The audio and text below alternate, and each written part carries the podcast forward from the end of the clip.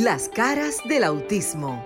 Auténticos, unidos, inigualables, sinceros, maravillosos y originales. Todas las facetas de un mundo diferente y especial en Las caras del autismo con Sofía La Chapelle por Sol, la más interactiva.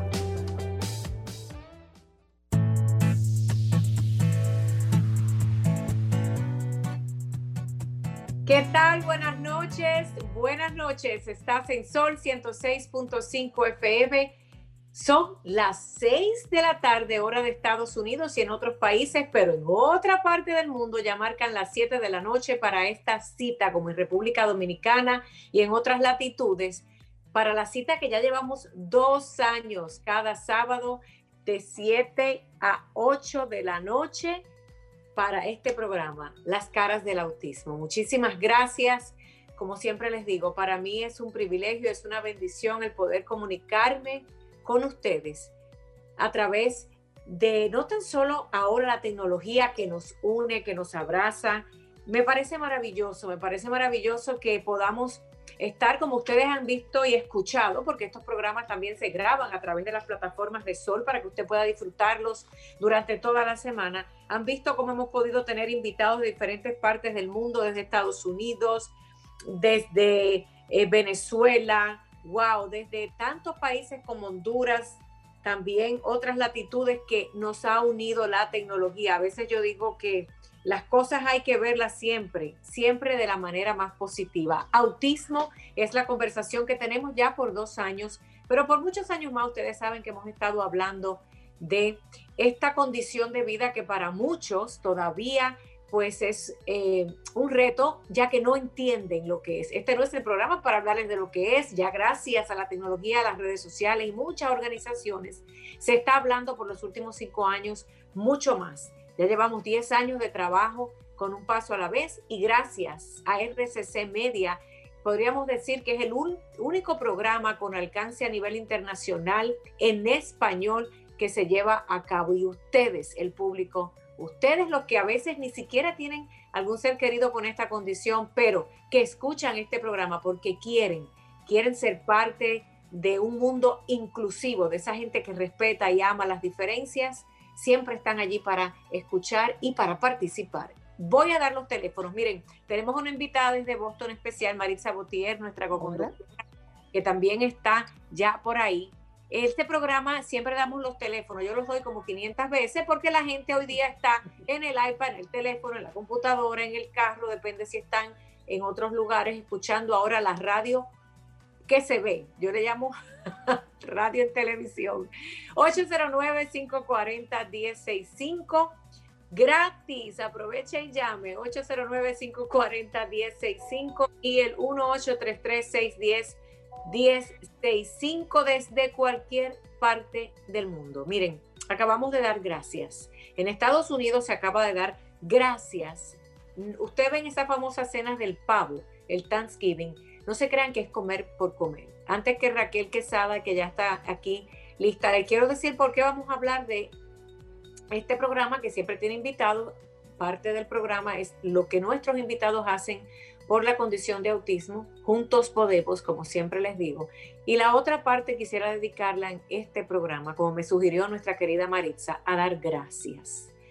La palabra gracias se ha hecho especial. La gente que pues era muy mal educada y se olvidaba decir gracias, gente muy educada, no hay gente muy agradecida que siempre da las gracias. Dar gracias significa decirle a una persona, aprecio y agradezco lo que has hecho por mí, no con dinero, sino con un gesto que es todavía mucho más valioso. En el año 1621, un poquito de historia, porque a veces comemos por comer y no es así la cosa. No es comerse el pavo, no es comerse el lechón, no es comerse todo el arroz, el frijol y todos los tamales, todos los pasteles. No, no, no. 1621 llegaron unos peregrinos de donde es Raquel, por allá arriba, una dominicana, por allá por Boston, en una ciudad, no les voy a dar mucha historia, vaya a Google y búscala, pero bueno, por allá donde está nuestra invitada, eh, llegaron unos peregrinos que en esa época mes de noviembre hacía mucho frío, llegaron hambrientos, llegaron con muchas necesidades y los indígenas o indios americanos de esa zona les dieron acogida en sus hogares, les ayudaron, les dieron alimentos, curaron sus necesidades, le dieron ropa, los hicieron parte, lo incluyeron en un país que para ellos era extraño. Y no tan solo eso, les enseñaron a cosechar los frutos, porque en el área, en algunas áreas del mundo, al ser muy frío, no todos los alimentos se dan, aunque luego llegue la primavera, el otoño y el invierno. Pero en esa área de Boston se lleva a cabo la caza, o en aquella época se cazaban pavos por eso la tradición no es, no es simplemente la comida, es un acto simbólico de agradecer a estos peregrinos, estos foráneos, estos extranjeros que llegan a tierras lejanas. El agradecer que te abrieron las puertas, que te dieron de comer, que te dieron de vestir y que te enseñaron a con tus manos producir alimentos para no morir de hambre. El mundo necesita dar gracias. Raquel Quesada, gracias por estar ya me dijiste que por el cambio de hora que andábamos perdidas, tú puedes estar un poquitito más, me alegro. Voy a empezar contigo, pero quiero que Maritza te salude.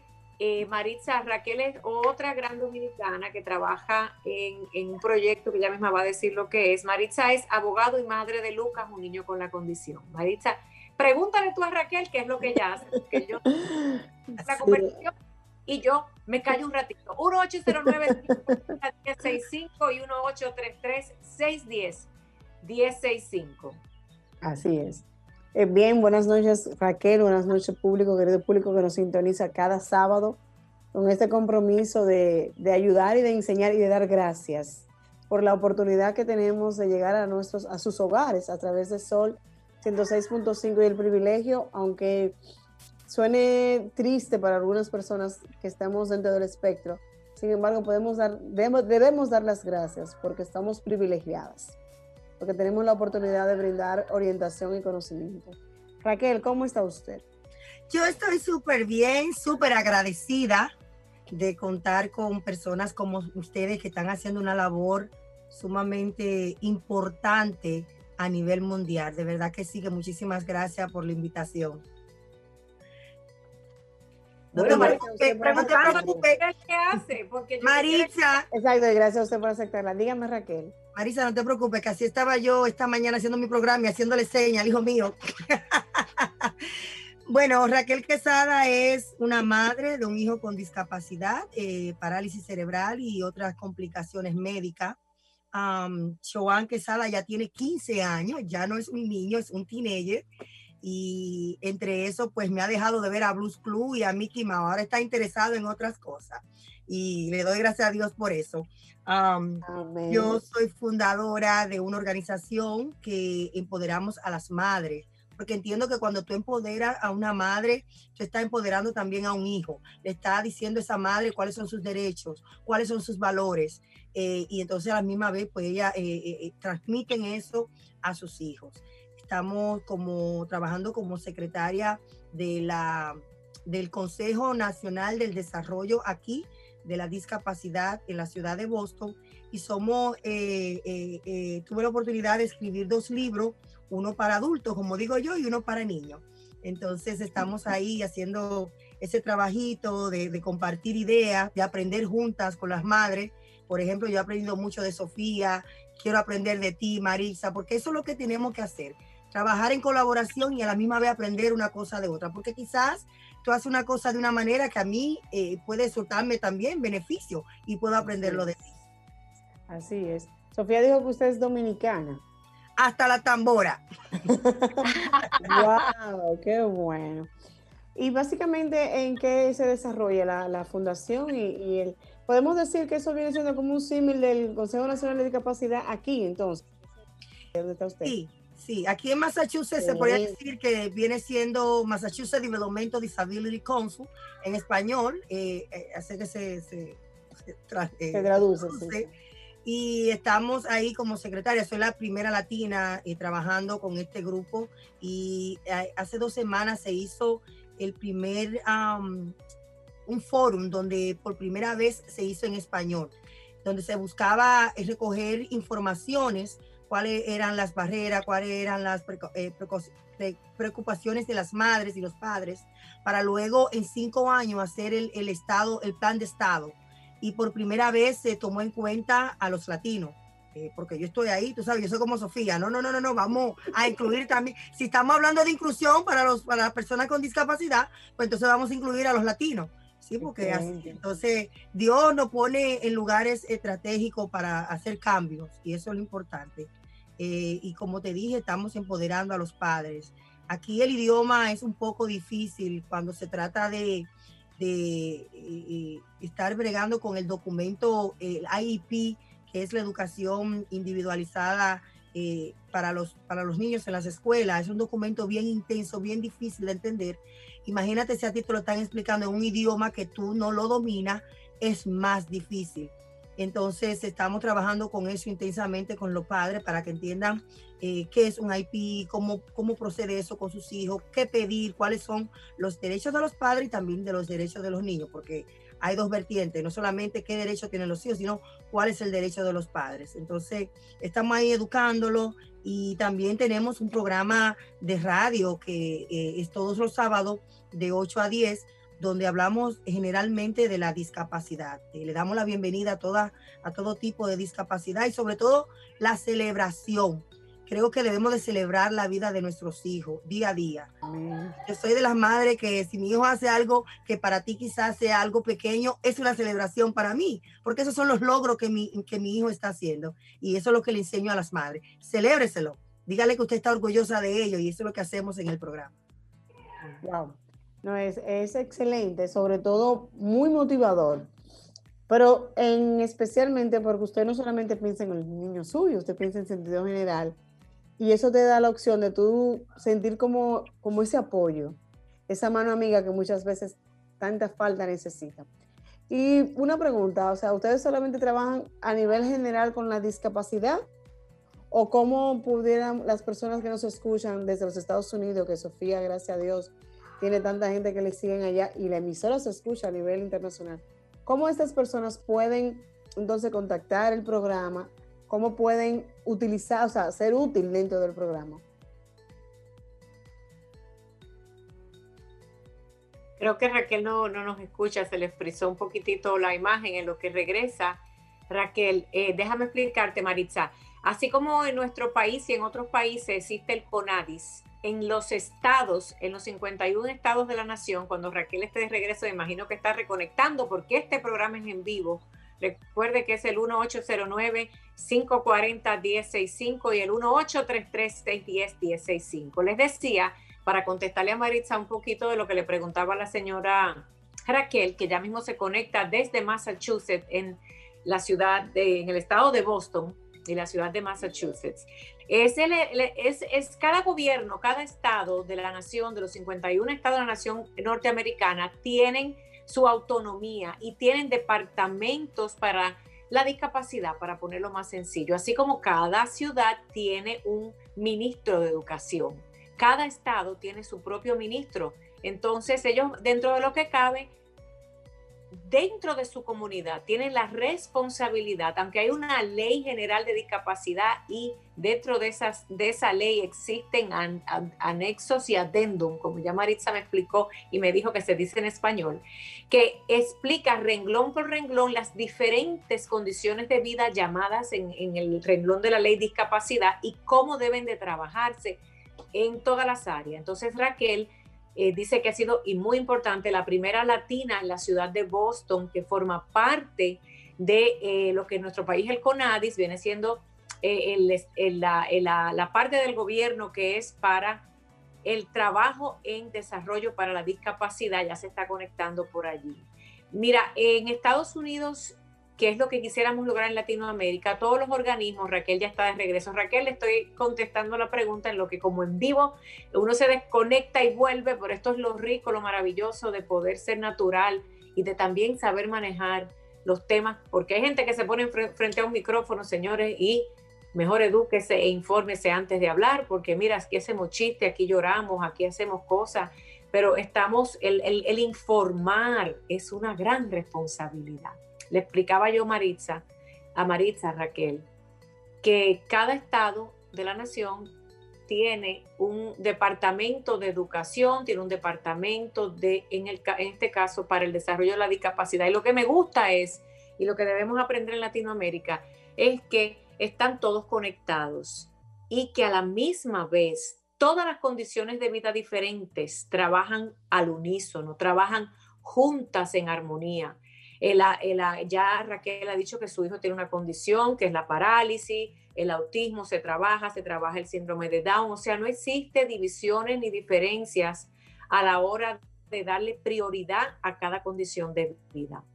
Raquel preguntaba a Maritza, y vuelvo a dejarle ahora la batuta allí a Maritza, que cómo es que los padres, por ejemplo, en cualquier estado, porque lo bonito de esto es que aunque tú estás en Boston, esto sirve para toda la nación y es bueno que nuestros países, nuestros dirigentes tomen nota, porque yo sé que lo están haciendo, pero a veces hay eslabones, hay piezas de un rompecabezas que están sueltas y por eso quizás la maquinaria, esa máquina que debe de, trabajar para arar la tierra, cosecharla y que dé fruto, como que tarda un poquito.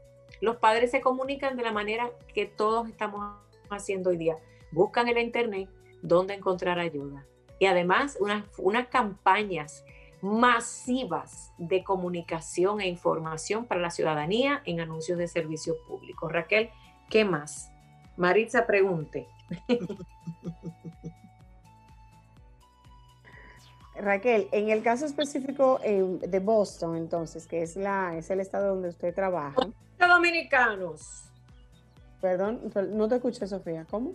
Muchos dominicanos, muchos puertorriqueños, mucha gente latina linda viviendo en Boston, Nueva York, Conérico, etcétera. Y Boston que hace tanto frío. Raquel, entonces en ese tenor, para todas aquellas personas que nos están escuchando, si ellos buscan la información, pero ¿cómo pueden tener acceso a, solicitar esas, esas ayudas, esas orientaciones? Son tan necesarias cuando uno no tiene ningún desconocimiento, total del área. Sabes que yo al principio me sentía, lo primero es que cuando a ti te dan el diagnóstico, y ya Sofía me imagino que ha hablado y re que te ha hablado de eso en esta, en este, en esta, en esta plataforma, y es que cuando a ti te dan un diagnóstico, tú crees que tú eres la única que te está ocurriendo eso, que tú eres, eh, que todo el mundo te va a mirar raro. Y, sí, pasé por esa etapa, pasé por ese proceso donde yo creía que yo era la única latina en Boston que tenía esa condición, tenía esa situación con mi hijo.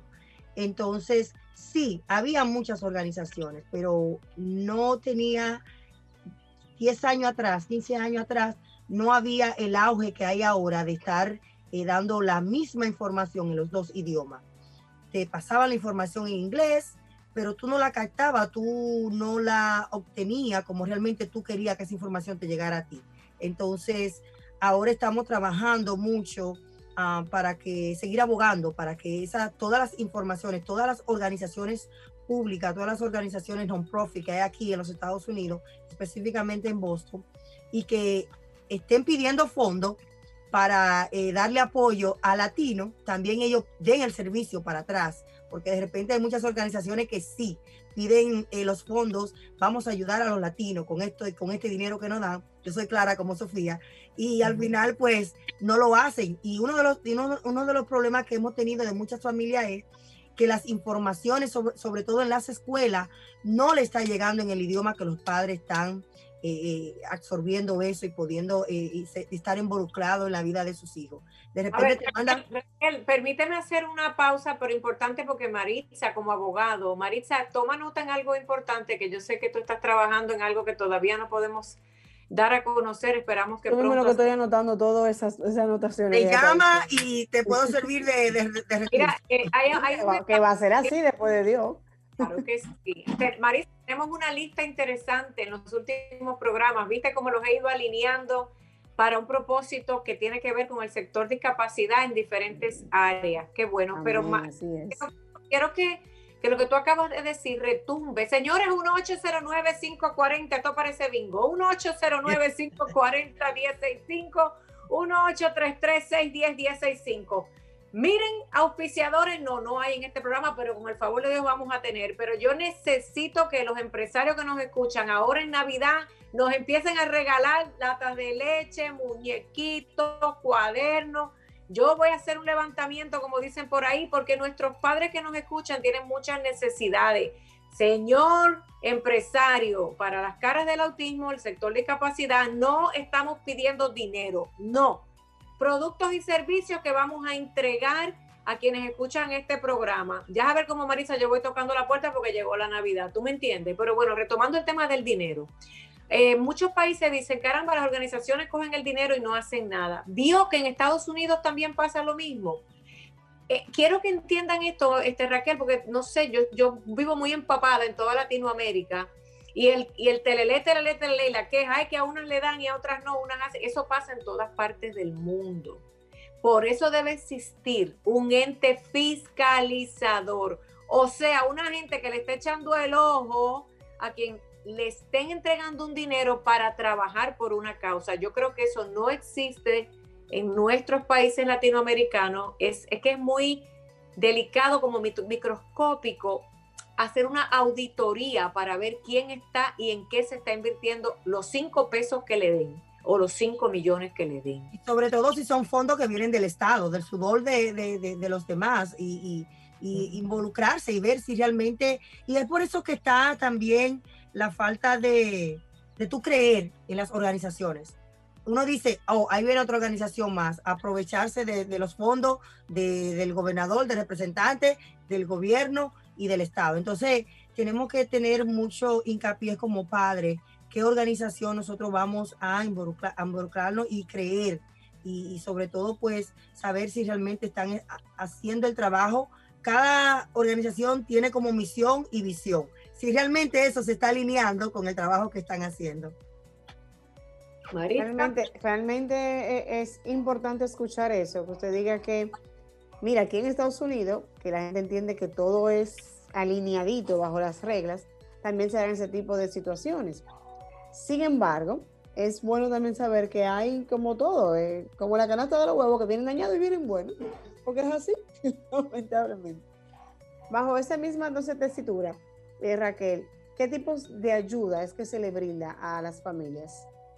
Hay muchísimas. Eh, lo, lo, principal es que el padre entienda primero cuál es la discapacidad, cuál es la condición, cuál es la necesidad de esa persona y buscar intervención temprana.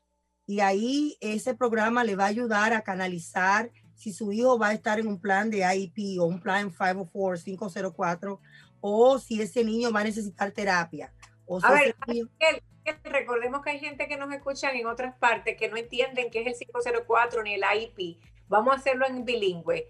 El plan de educación individualizada, IEP, IEP en inglés, es un plan que que punto por punto analiza cada estudiante y sus necesidades. Miren, eso es una joya, pero esa joya todavía aquí en Estados Unidos no se cumple a la cabalidad. En nuestros países existe ese plan educativo individualizado, pero no tan detallado. Y lo, y lo otro que decía la señora Raquel es también como un sistema de becas, ¿verdad, Raquel? Que se llama 5014. No, 504 viene siendo como el primo lejano, pero bien lejano del IP, porque esto no te, no te avala ningún derecho para ese niño. Simplemente, ok, entendemos que tiene una necesidad, vamos entonces, no una discapacidad, sino una necesidad, ya sea intelectual o ya sea emocional o un proceso que haya eh, traumatizado ese niño. Entonces, vamos a entrarlo en un 504, un 504 y vamos a creer como que le vamos a dar esas terapias y a creer que vamos a darle apoyo, pero el papá no tiene ningún derecho porque el AIP es un, es un documento federal que sí tú como padre tienes derecho de exigir y de, y de demandar o de, de, de, buscar abogado y todo eso. Entonces, eh, por ahí empieza. Primero tiene el padre que identificar la discapacidad, luego buscar eh, intervención temprana, luego ver si su hijo califica para estos documentos en las escuelas y luego eh, pues eh, buscar el, la organización estatal. Perdón, Raquel, que te interrumpa. La, la, desde, la, desde la entidad a las escuelas, a través de las escuelas. Sí, el niño a los tres años, desde eh, intervención temprana, si él califica que una discapacidad que requiere inmediatamente que a los tres años ingrese a la escuela, pues con este eh, documento él va para la escuela. ah, pues eso es excelente. Mira, eso es una buena opción, Sofía, también utilizarlo. Claro que sí, es que, es que tiene que estar, mira, el departamento que regula o, o, trabaja por la discapacidad, es el ente que debe regular la educación. A ver, en nuestros países latinos es como que discapacidad, eh, oficina de discapacidad va por un lado, educación por otro y ni se conocen. Mira, tienen, Maritza, Botier y todo el que nos escucha, 1-809-540-165, 1-833-610-165. Ah, que si estuviéramos regalando 500 dólares arranca. Una vez llaman. ¿Qué? Señores, no, no, mira Raquel, aquí llama mucha gente, pero es importante darle su tiempo. Este programa es una bendición para gente que nos llama. Eh, Maritza, es importante esto, porque cuando hablamos de hacer cambios en nuestros gobiernos, de verdad tenemos que realizarlo y tomar de ejemplo. Ay, llamen ese proyecto, que yo tengo una necesidad de educar y de ir para allá y jalar moño y decirle, miren, vamos a aportar más por nuestro sentido con Esa está buena, y jalar moño, dice ella, esa está buena. es, que, tú sabes qué es lo que pasa. Eh, cuando unos padres, cuando unas madres como tú, como Sofía, como yo, nos educamos, ellos no pueden vendernos batata por tomate, porque ya tú sabes lo que es batata, ¿no? ¿Verdad? Entonces, ahí es lo que pasa. Nosotros vamos a hablarle con esto. Mire, esto es lo que dice aquí, esto es lo que hay que hacer. Las leyes allá no se cumplen. Están muy bonitas. Eh, las cinco, eh, ¿cuál es la ley de allá de Santo Domingo? Hay una ley. La 504. Estaba cerca con el 5. sí. Pero no se cumplen. Entonces, ¿para qué están?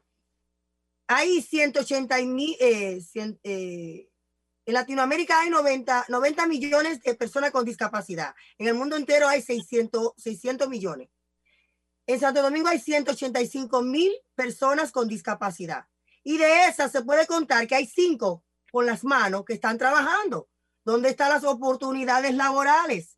¿Dónde está la educación que se le, se le, se le dio a ese individuo desde su niñez las adaptaciones para que él pueda ser un ente social y aporte a la economía. Mira, yo me emociono mucho porque que me duele mi país. Entonces, Raquel, eh, yo creo que tú tienes que sintonizar este programa, pero te vamos a, te vamos a decir y a todo el público que... calor me está dando. Señores, miren, 1809 1065 1833 610 1065 Raquel, al igual que muchos que quizás nos sintonicen hoy, si usted se va a la plataforma de Sol FM y escucha todos los programas que hemos hecho por, dos años es lo que tú acabas de decir, la base. Lo hemos hecho dentro de lo que cabe con un amor firme, porque aunque para muchos eh, tocar esas realidades eh, duele o es inapropiado o cállate, no lo deberías hacer, porque a mí se me han cerrado muchas puertas en muchos lugares, porque digo la verdad, porque a veces uno no puede ir por la vida solamente como un muñequito de estación, que cuando es Navidad me toca del pastel y después cuando llegue el pavo es el pavo y después cuando llegue el cerdo es el cerdo o, el lechón. Te digo esto porque en el sector discapacidad llora ante los ojos de Dios quien burle, engañe y no ofrezca el servicio. Porque si hay seres humanos que de verdad no pueden valerse por sí mismos, no por la parte física, sino por la parte hasta intelectual, emocional o por más inteligente que sean, son los seres humanos que vienen al mundo o que adquieren una discapacidad por algún tipo de desgracia en su vida. Es un sector tan vulnerable. Yo no voy a decir en qué país, pero usted se lo va a olvidado, vulnerable y olvidado. Eh, en todos nuestros países latinos, cuando se destapan esas nóminas de diferentes departamentos como tan, tan básicos como el de la educación de un pueblo, y tú ves que en esas nóminas hay personas cobrando con cheque fantasma, yo no sé cómo pueden dormir tranquilos, tanto el que lo emite como el que lo recibe. Y no es el dinero, solo el dinero, es que al, es que al robarse ese dinero, tú estás quitándole un pupitre más, una computadora más, un... Sofía, perdón que te interrumpa, mira a si hay una llamada. Hay una llamada. Buenas noches. Buenas noches. Hola, mi amor. Yo creo que yo sé quién es ese, Maritza. Sí. Es el mismo. Soy yo, Reidy, tu amigo. Así mismo, Reidy, que ya nos llamó. Reidy, estamos trabajando a ver cómo te vamos a conseguir esa computadora. Sí, amén. Yo la llamé también para saludarla.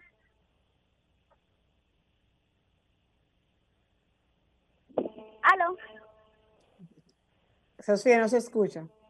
¿Aló? Sofía, no te escucha. ¿Aló? Baby, baby, ¿cómo tú estás, mi niño? Sofía no nos escucha. Sofía. Ella no nos escucha. Hola. Hola, Reidy, ¿cómo tú estás? Saluda a Raquel también que nos acompaña hoy.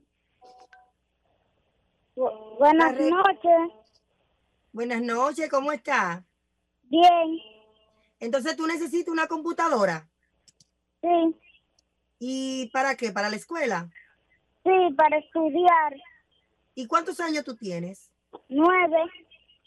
Wow. ¿Y, y, y dónde tú vives allá? En Gualey. En Gualey. Wow. Vamos, y vamos. La televisión no sirve y se apaga solo. Yo creo que eso se lo dije a, a mi amiga. A tu amiga Sofía y a Marisa. Sí. Qué lindo. Yo sé que hay, que hay muchos ángeles que te están escuchando y vamos a ver cómo eso se hace realidad. Amén. Amén. Pues ya tú sabes, Rey, vamos a estar pendientes y vamos a hacer las diligencias para que eso se logre, ¿ok? ¿Aló? Gracias por estar en sintonía. Sí, buenas noches. ¿Aló? Sí, bueno, le escuchamos. Saludos, Barahona Mundo, le habla Francisco Pérez y Pérez. Dos sugerencias, una pregunta, una Sí. pregunta y una sugerencia.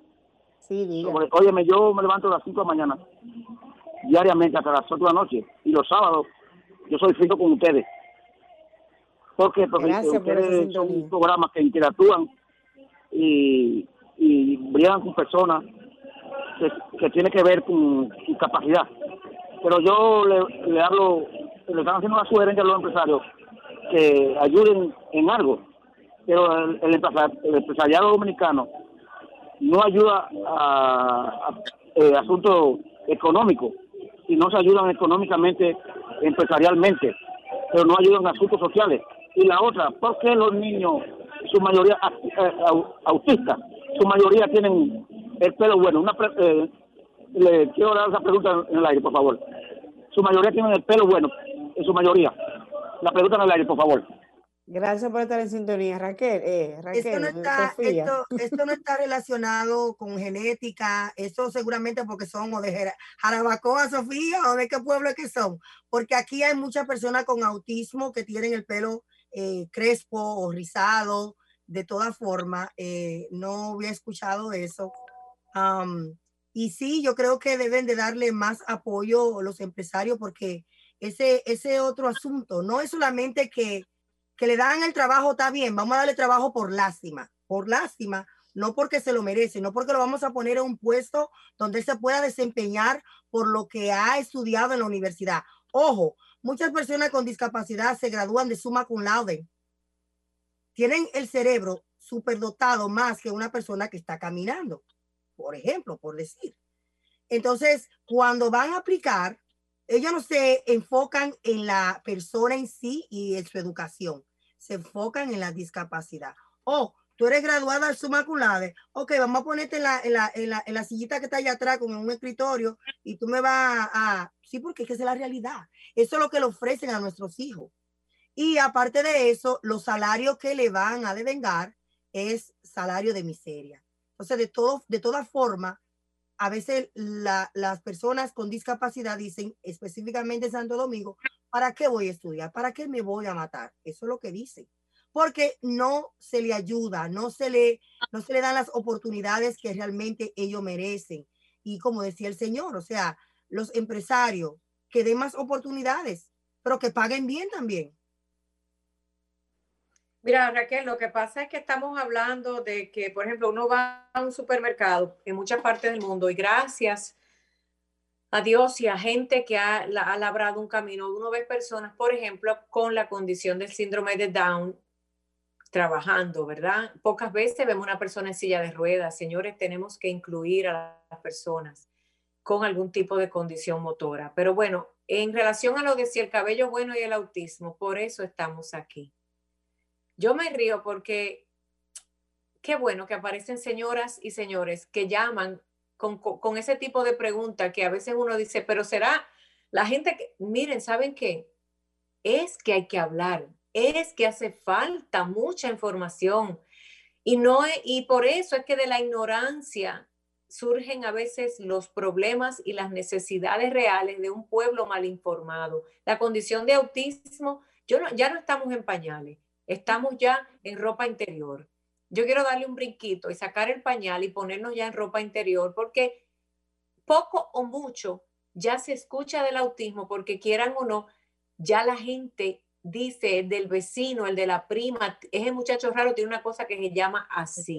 ¿verdad? Pero todavía nos falta mucho camino por recorrer y gracias a programas como este, el que hace Raquel y lo que estamos trabajando en el sector de la inclusión para las capacidades diferentes, en el autismo, señores. Por eso a veces yo eh, me duele cuando escucho eh, directores de organizaciones de otras condiciones de vida que ya están por siglos, que se sigue informando sobre las condiciones diferentes que no es el autismo, que se ponen celosas o celosos cuando queremos hablar de autismo. Lo he visto, lo he vivido en carne propia.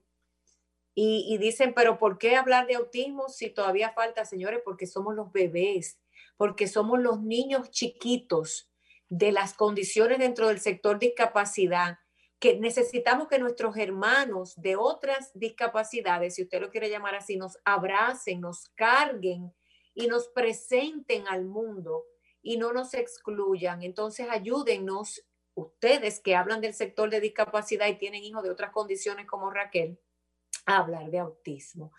Raquel, yo quisiera que tú nos hables y cuando se me vaya el audio, escríbanme, señores, que me quedo como frisada. Y Maritza luego sigue con la conversación, que tú nos hables de los libros que has escrito, para qué, porque los libros se escriben con un propósito. Ahora mismo usted lo lee, lo escucha, Usted hace con eso lo que quiera porque el libro viene en diferentes presentaciones. Es un manual de información. ¿De qué se trata, Raquel? Este libro, eh, Rompiendo las Barreras de la Discapacidad, está en inglés y en español. Y me preguntan por qué el de español está más condensado que el de inglés. Porque nosotros los ah, latinos. Como flaquito se ve, sí. Es que, es que el americano tú tienes que decirle la cosa y ya. Al dominicano o al latino, tú tienes que entrar en la cosa con cucharita, explicarle, mire, estoy así, porque vino así, porque es asá. Entonces, por eso hay más información. Es la realidad y, y, eso es lo que uno entiende como latinos. Entonces, este libro te ayudará a entender las bendiciones y las implicaciones que es tener un hijo con discapacidad. Hablo del autismo, hablo del Down syndrome, hablo de diferentes discapacidades, pero me centralizo en la discapacidad de mi hijo. Hablo de la dinámica de tener hermanos cuando se tiene una persona con discapacidad en la casa. Hablo de los matrimonios. Tengo la bendición de estar casada por 18 años con mi esposo y él es un pilar importante. Sin él nada de esto hubiese sido posible, pero yo soy bendecida por Dios porque no todas las madres tienen esa bendición de decir, mi esposo se quedó, mi esposo luchó mi, mi, esposo está presente en la vida de mis hijos. La tasa, el índice de, de, divorcio es más alto cuando hay niños involucrados con discapacidad. Entonces, aquí yo hablo de cómo una mujer se puede emprender desde su casa porque muchas madres con la condición o la situación que tienen con sus hijos tienen que quedarse en casa no pueden, porque ¿cómo? ¿Cómo voy a dejar este niño con, con mi mamá que no me lo entiende o con una vecina para yo poder ir a trabajar? Entonces, ahí yo le hablo, mire, póngase a vender arepa, póngase a hacer helado. Eh, claro, vamos a buscarlo, póngase a coser. Dominicana al fin, dominicana al fin. Déjame, déjame aportar en este tema porque también quiero dar una realidad. Miren, yo estoy emprendiendo, yo vendo cafeteras yo estoy vendiendo accesorios por el autismo porque, señores, conlleva gasto montarse en un avión y hacer tantas cosas. Y yo misma he utilizado de mis propios recursos financieros para invertir en productos. Pero ¿saben qué, ¿saben qué me ha pasado? Me he notado, he presentado tres proyectos dentro de mi, del grupo de madres y padres de hijos con autismo y son los que menos les interesa trabajar. Hay una gran realidad y se los voy a decir. Ocho de cada diez, porque yo lo he hecho. Porque yo presenté aquí en Estados Unidos un proyecto de vender helado, he presentado un proyecto de vender velas aromáticas desde la comodidad de su hogar, de vender eh, productos para el cabello, que aunque todo el mundo lo esté vendiendo, no importa. Si todo el mundo quiere vender. Y que podemos involucrar a nuestros hijos también a emprenderse y, y que sirvan como de manualidades. O sea, esas velas aromáticas. Pueden de Sofía vendió aguacate en estos días, yo lo vi. Claro. ¿Qué pasa? Necesito que las padres y madres que escuchan de la, de, en este programa, miren señores, tenemos que predicar con el ejemplo. Decimos que nuestros hijos no tienen, no le van a dar un empleo, que tenemos temor, que es la realidad, que nuestro salario se reduce, que tenemos que estar en la casa, que es una realidad que el desempleo ya con el mundo en que vivimos de la pandemia del coronavirus es una realidad latente. Entonces, cuando le, ofrecen un trabajo de emprender, la excusa es que no tengo tiempo, o que estoy estresada, o que me siento deprimida. Entonces, ¿cómo lo vamos a hacer? porque tenemos que darnos, tenemos que buscar esas ayudas del gobierno cuando se la den, sea la tarjetita social de tres pesos o sean los tres mil dólares que le den. Pero padre y madre que me escuchas, tienes que trabajar y desde la casa ya no hay excusa. Ya no tienes que dejar el niño solo, sola para vender por las plataformas de internet, vende lo que sea, pero es que ni siquiera. Yo me siento frustrada y se los digo honestamente porque yo lo he intentado y lo seguiré intentando. Madre y padre que me escucha, si usted quiere vender ricas y sabrosas, porque parece que uno se la va a comer velas aromáticas de una empresa con la cual ya me asocié, escríbame. ¿Usted quiere vender cafeteras pintadas a mano? Escríbame. ¿Usted quiere vender accesorios? Escríbame. ¿Sabe por qué? Porque yo quiero yo misma quitarme de mi mente esta idea que es real de que no queremos emprender, queremos pedir. lo, que pasa, lo que pasa es que estamos, muchas madres se quedan en el estado de pobrecita yo. Pobrecita yo que tengo un hijo con discapacidad y ya, ¿para qué voy a estudiar? ¿Para qué me voy a emprender? ¿Para qué voy a seguir adelante? Si ya, ya tengo un hijo con discapacidad. Ay, qué pobrecita yo. Sí, se quedan en el estado de lástima y y como el entorno siente esa misma pena, uno solo cree, se lo transmite, pero así mismo se lo transmite a nuestros hijos. Claro. Y entonces, eh, lamentablemente, se pierde un tiempo valiosísimo, un, como, tú, como tú dices, Raquel, involucrar a tus hijos en esa actividad que va a ser beneficiosa y lo puedes hacer desde tu casa. Claro. mira, la pandemia trajo con eso, que claro. tú desde tu casa tengas que emprender. Eh, este eh, libro, déjame, espérate, ya, ya voy a cerrar con el libro. En el libro también. No, no, pero también puedo decir dónde conseguir el libro. Sí, está ahora mismo en la librería Cuesta en Santo Domingo. Vamos a estar, eh, claro, porque soy dominicana. Están en la librería Cuesta y también estarán en más librería cristiana. Al final, como cristiana al fin, hay versículos que, que si hay padres que han perdido un niño con discapacidad, como el lunes un, un compañero perdió una hija, eh, si te sientes estresada, si sientes que no tienes fuerza, pues yo siempre me refugio en la Biblia. Y por supuesto, el héroe en mí, es tanto en inglés como en español. Este libro eh, le di una connotación muy especial. Y es que, como dije, mi héroe y el héroe de mi hijo es mi esposo. Míralo ahí a mi esposo y a mi hijo. Y mi perdió su capa imaginaria que era lo que le hacía sentir a él que él era un superhéroe. Entonces ahí llegó su padre y le, ayudó. Y lo que simbolizó es la importancia de su papá estar en la vida de un hijo con discapacidad o cualquier otro hijo o cualquier otra persona que no tenga discapacidad. Pero en este caso, este niño que tiene discapacidad. Y como él con sus amiguitos con diferentes discapacidad, pues celebran de que sus padres también están ahí en la vida de ellos. Entonces, mando un mensaje subliminal de los padres, por favor, quédense con sus hijos, aunque quizá la relación no, no, no, no llegue a bien a largo con su pareja, involúcrese, busque a sus hijos, llévelo a la terapia, sepa qué discapacidad. Ay, Sofía, cuántos padres yo me encuentro que no saben ni siquiera pronunciar la discapacidad de sus hijos, no saben qué significa, no saben ni cómo se llama la escuela de su hijo. Eso me duele en el corazón. Debemos de estar más involucrados. ¿Cómo se llama la maestra de su hijo? ¿Cuánto tiempo de terapia le dan? Eh, eh, involúcrese. Porque yo digo, yo no voy a estar para siempre en esta tierra. Algún día la mamá nos vamos a ir. Entonces, yo siempre tengo aquí en el libro también plasmo de estar organizado como mamá. Hay una carpeta que debemos de tener con los nombres de los doctores, con la, los nombres de las profesoras en las escuelas, la medicina que se toma su hijo. Por favor, ponga ahí todo, todo, todo, todo, para cuando usted no esté y se vaya de viaje, la cuidadora, la que cuida a los niños o su esposo, eh, mi amor, ¿cuánto, ¿cuánto que tenemos que darle esta noche de medicina? Eh, eh, ahí en la carpeta está, yo estoy en una reunión, búscala ahí en la carpeta. esa carpeta está ahí, encima de la nevera, encima del gavetero, visible, visible. Miren, eh, una cosa, Maritza, anota, Maritza me encanta. Miren, eh, una cosa que se está haciendo ya por la necesidad de eh, que yo quisiera que de verdad esté dentro de un proyecto de ley real, pero que cada fundación y organización y entidad gubernamental lo puede hacer ley, es que si a ese padre o madre se le va a dar un servicio, cubierto por algún seguro o gratis, tiene que venir acompañado por la responsabilidad del padre. Yo hice ese contrato para un paso a la vez.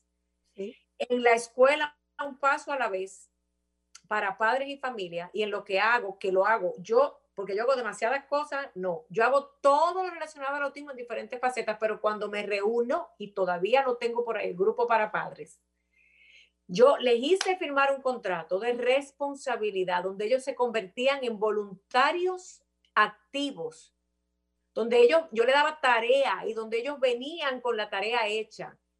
Entonces hay que diseñar como un contrato de responsabilidad del padre o tutor de ese individuo, fíjate Maritza, importante, donde si va a recibir beneficios de algo o de alguien de manera gratuita, debe de comprometerse por lo menos a horas voluntarias y por lo menos a dos horas de un taller para padres. Tenemos que crear Latinoamérica escuelas para padres.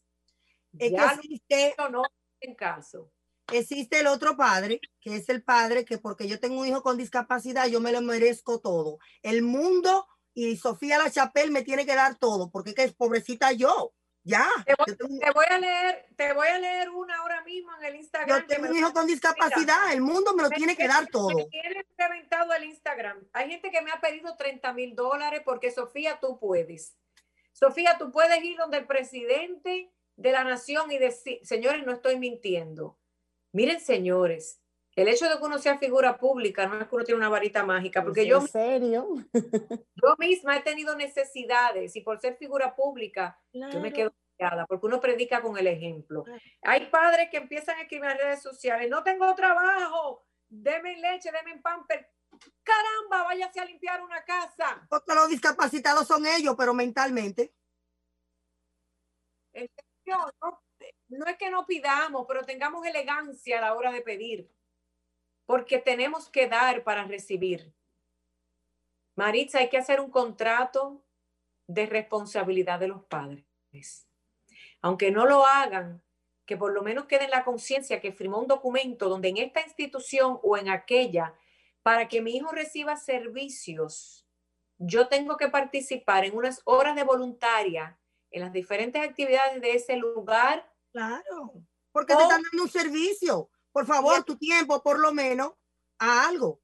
Involúcrate. Sirve de entrenador para otros padres. Em, ayuda, por lo menos, a hacer llamadas. Sofía, mira, ok, tú me estás facilitando esto y esto y esto. Déjame por lo menos eh, darte dos o tres horas que mi hijo esté en la escuela y yo no tengo nada que hacer.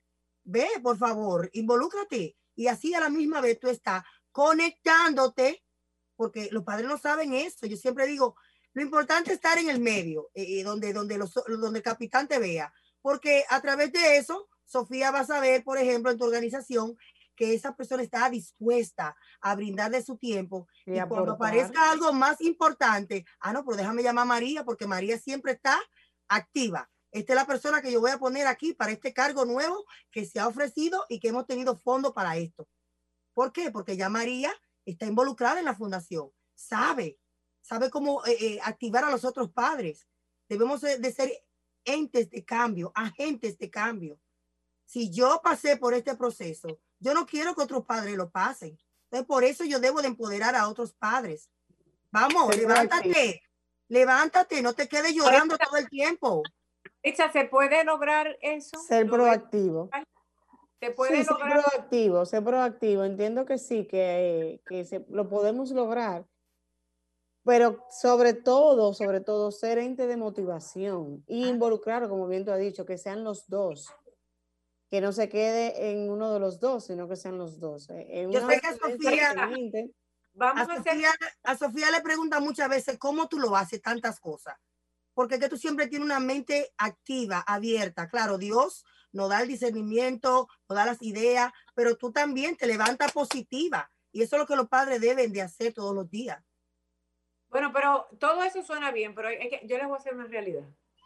Maritza es el ejemplo de eso. Cuando yo conocí a Maritza, ella estaba sentada en la misma estación de Radio Sol 106.5 en su programa, que tiene que ver con, con, con, abogados, con leyes, nada que ver con el autismo. Y cuando me vio el primer día, el primer día me dijo, mira Sofía, yo tengo un hijo con autismo, yo acabo de ser diagnosticada, yo no sé nada de esto, pero yo quiero ayudar y yo voy, quiero formar parte de este programa.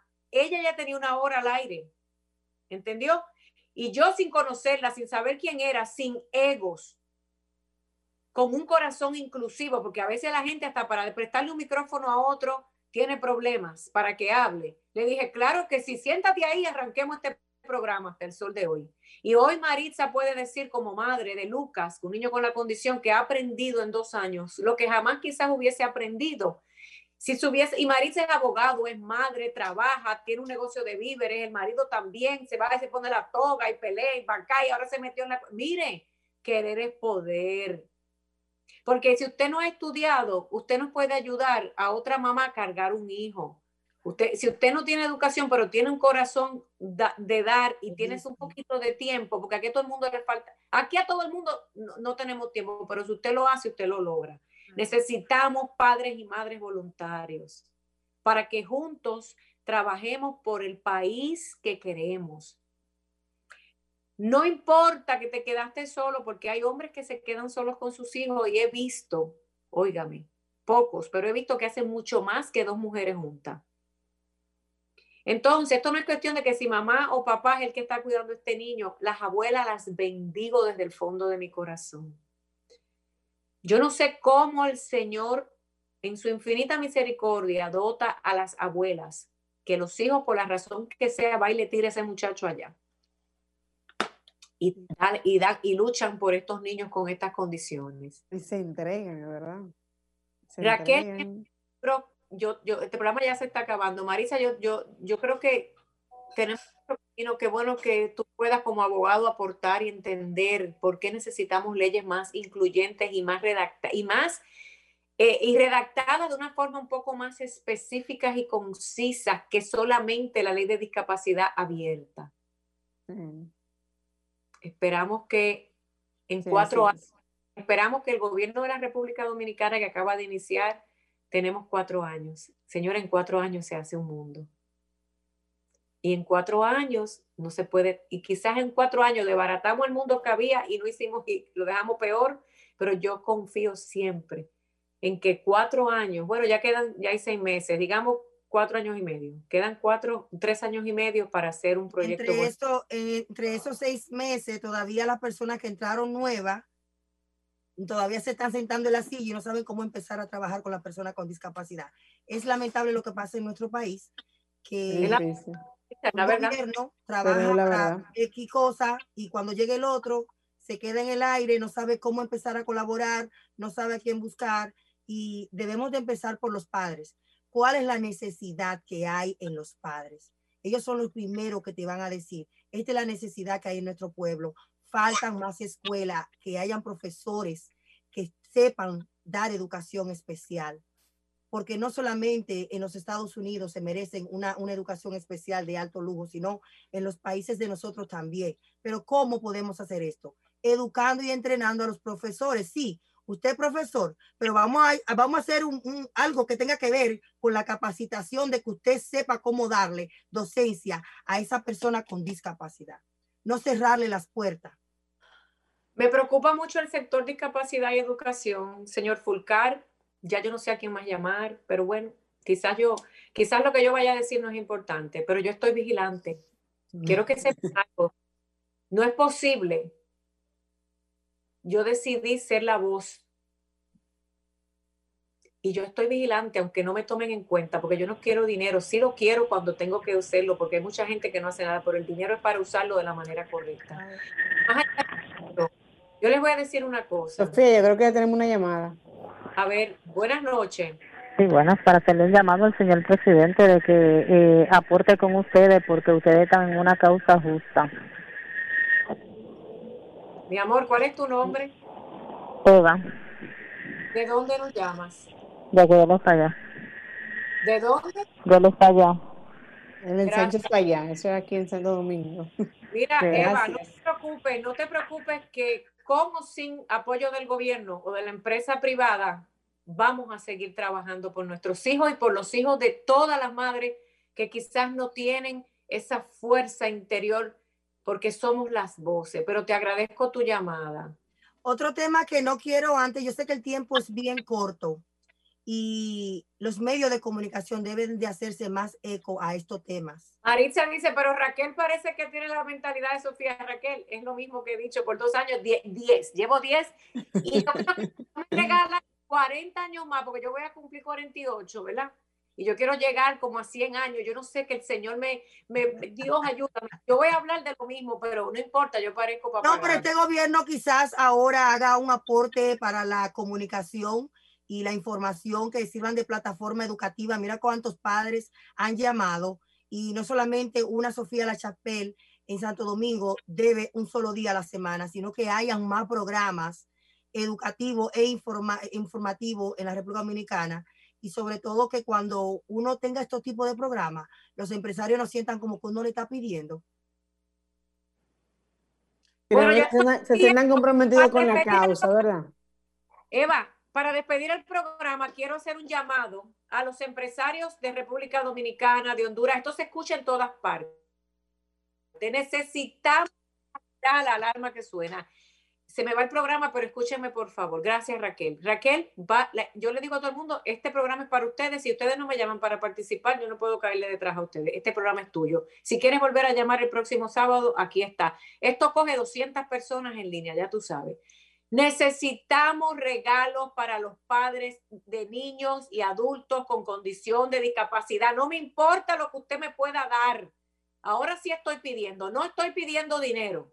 Estoy pidiendo de todo lo que las empresas en nuestros países latinos tienen para regalar en Navidad, que llamen a Sol, que me llamen a mí, que me escriban, para que, para yo, mira, yo tengo ahora mismo en República Dominicana tres mil libros parados Señores, que da vergüenza. Tengo tres mil libros que donó una institución parado a ver a quién se lo vamos a dar en República Dominicana porque tampoco lo quiero dar a lo loco. No son libros para que los voten a la basura. Entonces, vamos a seguir dando. Yo quiero regalar, yo quiero que Maritza, que todas las personas que trabajamos en este programa y todas las que han participado sientan que les toman en consideración su tiempo y su amor por estas causas necesitamos regalos navideños. Vamos de todo empresario, que esas canastas que llegan para todo el mundo que lleguen para nuestro programa Las Caras del Autismo y para el programa de Raquel en Boston y para todo el que tenga un programa de personas con condiciones especiales porque le queremos dar regalo a los padres. A los padres. Por favor, que Santa Claus llega y los Reyes Magos también. Marisa, me puse a pedir ahora sí, que el Señor me los bendiga. Mantente conectado a nuestro programa en las redes sociales. Búscanos y síguenos en Facebook, Instagram y YouTube como Sofía La Chapelle TV. Las caras del autismo por Sola, la más interactiva.